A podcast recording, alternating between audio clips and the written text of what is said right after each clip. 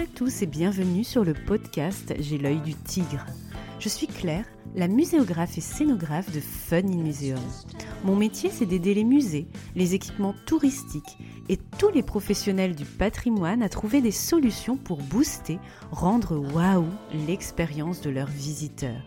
Chaque semaine, je vous donne les stratégies, les astuces et surtout de la bonne humeur pour réinventer avec moi le monde des musées, les rendre plus fun et vraiment accessibles à tous. Alors mettez-vous à votre aise, installez-vous confortablement et c'est parti pour l'épisode du jour.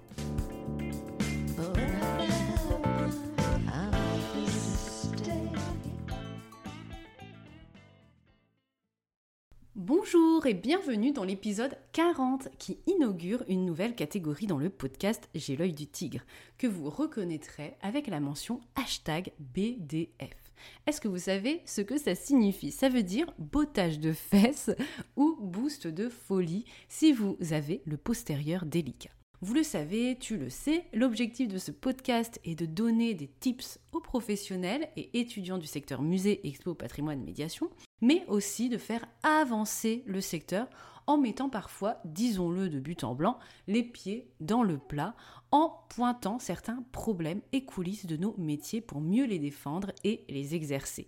J'avoue m'être un peu tâté avant d'ouvrir cette catégorie BDF, car ça consiste, pour le dire poliment, à soulever le tapis du secteur pour aller y déterrer tout ce qu'on a voulu y planquer en dessous discretos.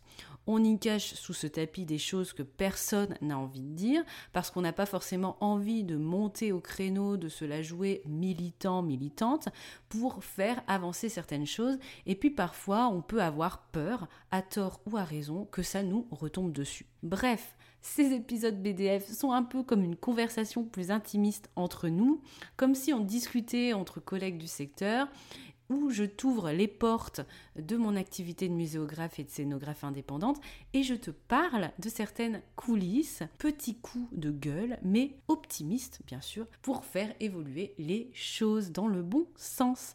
L'idée est vraiment d'éveiller les consciences sur certains écueils, qu'on soit professionnel dans le public, le privé, salarié, indépendant, entrepreneur, vous les opérationnels, vous les financeurs aussi.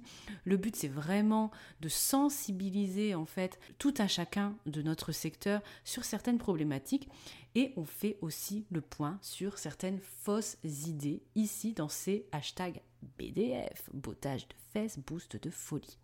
Donc des podcasts un peu plus spontanés, plus courts aussi, avec encore plus de transparence et de sincérité que d'habitude sur J'ai l'œil du tigre, qui font écho, si tu me suis, à certains contenus backstage que tu peux retrouver sur mes réseaux sociaux, Instagram ou dans ma newsletter hebdomadaire. Je te remets les liens dans la description de l'épisode si tu n'es pas encore abonné.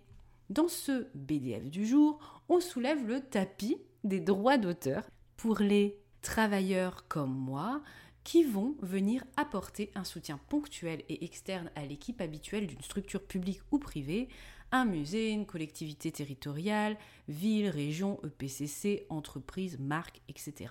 pour mener un projet culturel. La création d'une exposition, d'un outil numérique, d'un nouvel équipement touristique à faire sortir de terre, d'un parcours de plein air, etc., etc. Car on ignore souvent dans notre secteur toute une partie cachée de l'iceberg.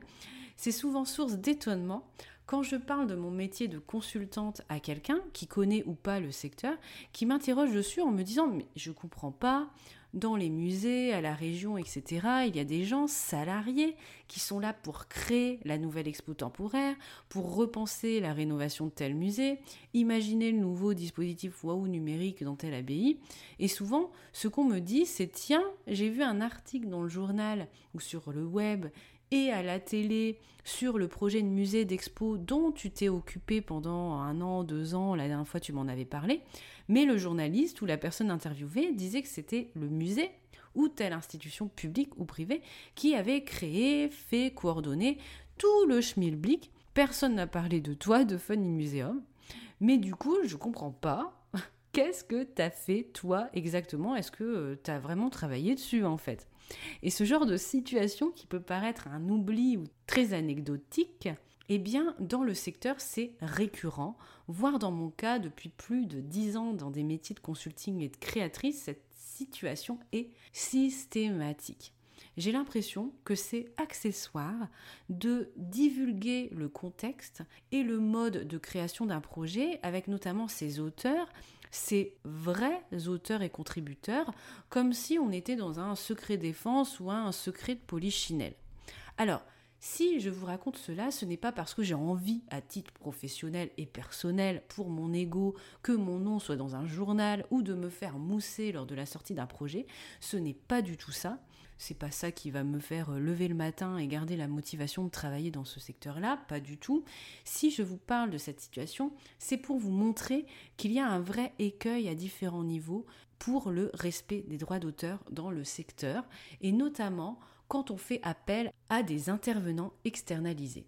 Il existe un manque fréquent de communication, de transparence, d'honnêteté peut-être, vis-à-vis de leur réelle contribution. À titre d'exemple, on doit parfois lutter, voire taper du poing sur la table pour apparaître sur le panneau à la fin d'une expo qu'on a nous-mêmes imaginé ou pour apparaître dans les crédits du projet numérique de publication audiovisuelle qu'on a bâti, dont on a bâti toutes les fondations, dont on a fait la recherche de toutes les iconos, etc., etc. Histoire vraie, je vous assure, et c'est pour ça que je tape du poing sur la table physiquement et concrètement. Comme si le fait qu'on vous paie des honoraires pour réaliser une prestation, ça annulait votre droit d'apparaître au générique, en quelque sorte, de ce projet culturel, quel qu'il soit.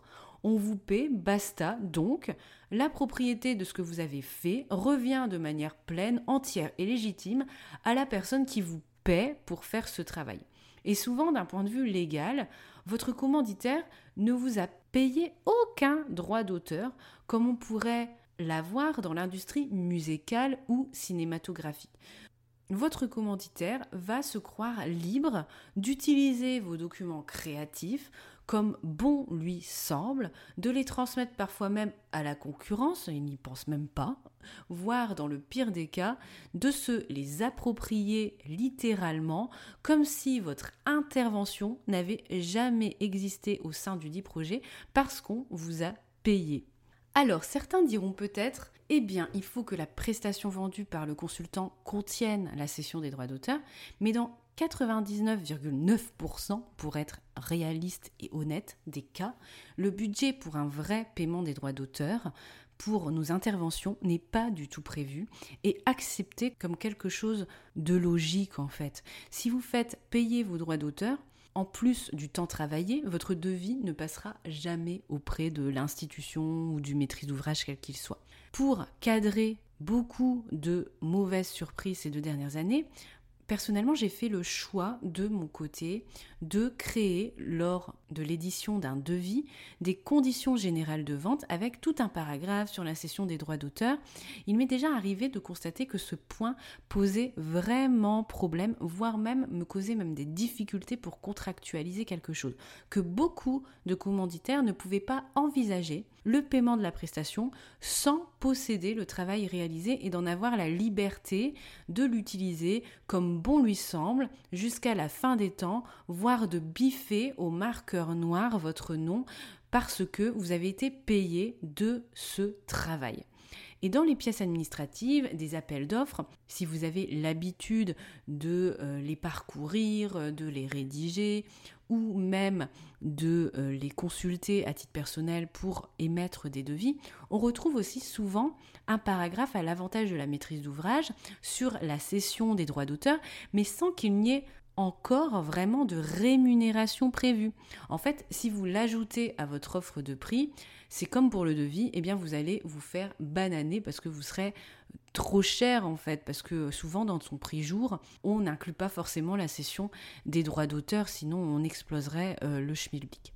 Du coup, ce qui est important de retenir pour qu'on fasse avancer le secteur ensemble à ce niveau, c'est que ce n'est pas parce que vous payez une prestation d'accompagnement à un muséographe, scénographe, prestataire multimédia, graphiste, quel qu'il soit, que le projet et la création vous appartiennent de droit et même déontologiquement en fonction du cadre ou de l'absence de cadre, c'est souvent le cas, de cadre juridique qui a été prévu pour votre projet. Le paiement d'une prestation n'implique pas non plus l'oubli inconscient ou volontaire de communiquer honnêtement sur le nom du créateur.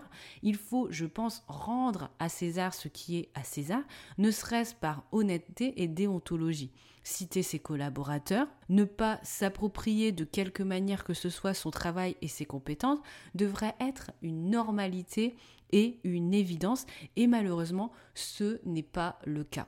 Cela pourrait contribuer, je pense aussi, à faire découvrir et à défendre toute la partie cachée de l'iceberg qui, sans elle, votre projet d'expo, de rénovation numérique, etc., ne pourrait pas se faire.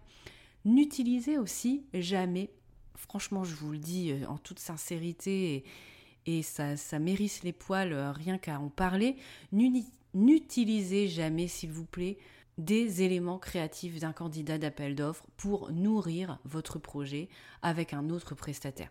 Je trouve ça personnellement malhonnête et non déontologique. Souvent, dans les appels d'offres ou les consultations, vous le savez si vous y participez, mais surtout si vous les proposez en fait à des travailleurs indépendants ou à des agences euh, comme moi, pour avoir un marché, on nous demande souvent une note d'intention, écrite, voire même illustrée, extrêmement aboutie, souvent sans aucun dédommagement financier, ce qui est accessoirement totalement illégal, mais j'y reviendrai dans un autre bottage de fesses peut-être sur cette notamment fausse idée, ces mauvaises pratiques de marché. Et finalement, parfois, vous n'êtes pas pris à ce marché. Et vous retrouvez vos idées, et je vous dis que ça arrive parce que ça m'est arrivé à de nombreuses reprises, vous retrouvez vos idées dans le projet fait avec un autre prestataire, voire même un concurrent. Donc je trouve ça vraiment antidéontologique en fait euh, de la part d'un maître d'ouvrage.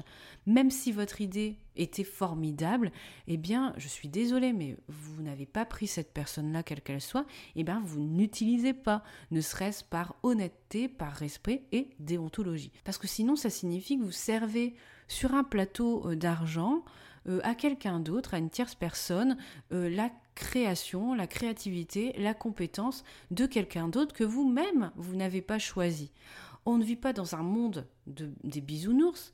Je préférerais parfois, mais bon, voilà, servir le travail de quelqu'un à potentiellement un concurrent, un consoeur, etc. Vous connaissez pas tout le contexte. Eh bien, ça ne se fait pas, en tous les cas, à mon sens. Voilà ce que j'avais à vous dire dans ce premier bottage de fesses. Je pense que pour défendre nos professions et les métiers de la culture, quels que soient nos statuts vraiment indépendants, salariés, agents territoriaux, si on veut baigner dans un milieu avec plus de déontologie, d'honnêteté et de respect de chacun et de son travail, je pense que parfois il faut dire certaines choses pour justement crever les abcès et aussi faire tomber certaines mauvaises pratiques. Bref, concrètement, ayez toujours conscience de ce volet droit d'auteur dans le cadre de votre profession, à la fois pour vous-même et pour les autres, car nous sommes forcément, en travaillant dans la culture, des créateurs à un moment ou à un autre d'un projet ou de notre carrière, bienveillance, déontologie, respect, reconnaissance. On continue à échanger bien sûr sur ce sujet ensemble sur les réseaux sociaux. Et en attendant de vous y retrouver, je vous souhaite une bonne matinée, après-midi, soirée, où que vous soyez.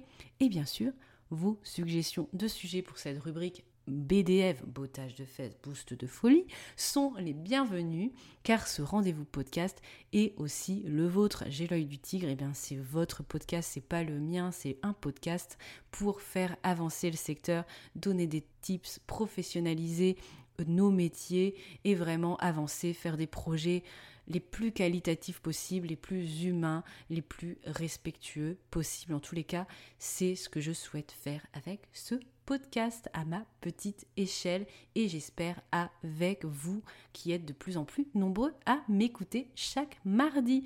Je vous dis à la semaine prochaine sur J'ai l'œil du tigre et on sera pas sur un boutage de fesses mais sur un épisode tips. À bientôt.